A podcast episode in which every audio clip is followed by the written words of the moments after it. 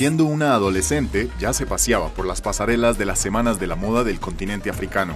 Se convirtió en una modelo, una musa, una inspiración. Entonces tomó conciencia de lo que está en juego en el ámbito social y económico de la moda y decidió viajar por el mundo para llevar la antorcha de la creación africana contemporánea. En un hotel privado muy elegante del Distrito 8 de París, Valérie K. organiza hoy la primera edición del evento Share Africa. Hay una moda africana que no es una moda étnica, una moda que solo se hace con telas de cera y bubú. Es eso, pero en realidad la creación, las colecciones de los diseñadores, si no te dicen que son africanas no lo sabrías. Es muy moderno, está muy de moda, hay muchos colores bonitos, te sientes muy bien. Se puede lucir en cualquier momento, en cualquier lugar. Lo que pasa es que hay que descubrirlos.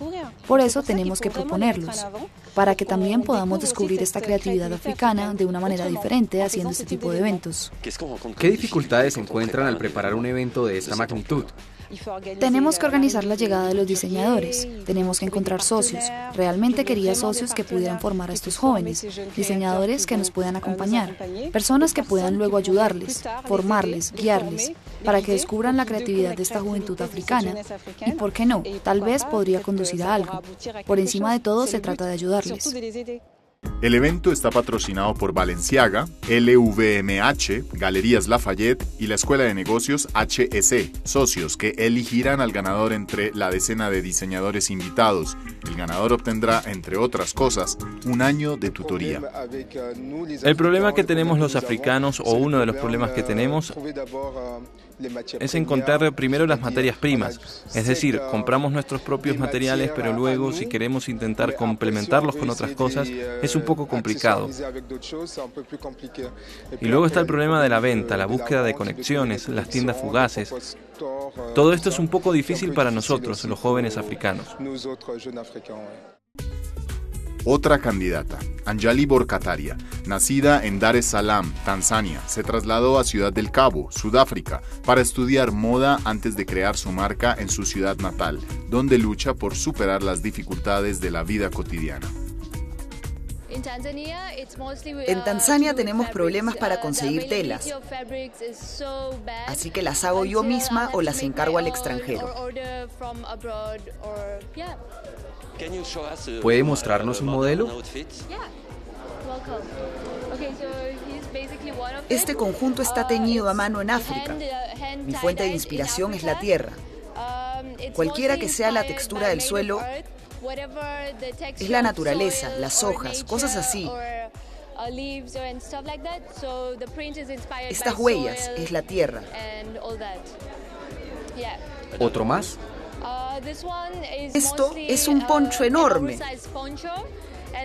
Se combina con unos pantalones oversize que una vez más se inspiran en la textura del suelo. ¿Es una colección también para hombres? No, las mujeres también pueden llevarlos. Natasha Young y Karina Blow vinieron de Johannesburgo, Sudáfrica. Ellas también se enfrentan al mismo tipo de problema. Uno de los retos a los que nos enfrentamos a menudo es el de abastecernos de hermosos tejidos naturales en Sudáfrica. Así que para esta colección utilizamos principalmente moed, porque es fácil de encontrar en Sudáfrica. Para otros materiales es complicado o hay que importar grandes cantidades. El invitado de honor del acto, Iman Ajisi, nacido en Camerún, fue el primer diseñador del continente africano en ser avalado por la poderosa Federación de Alta Costura y Moda de París, cree que los jóvenes diseñadores tienen dificultades para triunfar porque carecen de elementos fundamentales. Los códigos. Ya cuando uno viene de África, no se viste en Joandé o Dakar, como lo hace en París. Así que cuando un diseñador sale de Camerún o Senegal, debe tener los códigos internacionales, es decir, los códigos parisinos, italianos, americanos o londinenses. ¿Cómo decirlo? Hay que hacer un estudio de la situación en cada país antes de ir a proponer sus productos. Esto es muy importante. ¿Qué más le falta a los diseñadores africanos? Hay que comprarlos, hay que comprarlos. La comunicación es muy importante. La compra y la comunicación y luego la formación también y tener la información adecuada para poder salir al mundo y mezclarse con los demás. Porque el mundo actual es como una pequeña aldea, todos se cruzan y África forma parte de ello. No se puede prescindir de África.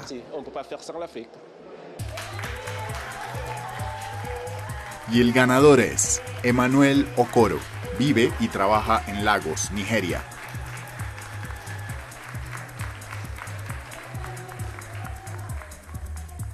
El estilo de nuestra colección es muy andrógino. En todo lo que hacemos aplicamos los principios de la moda sostenible.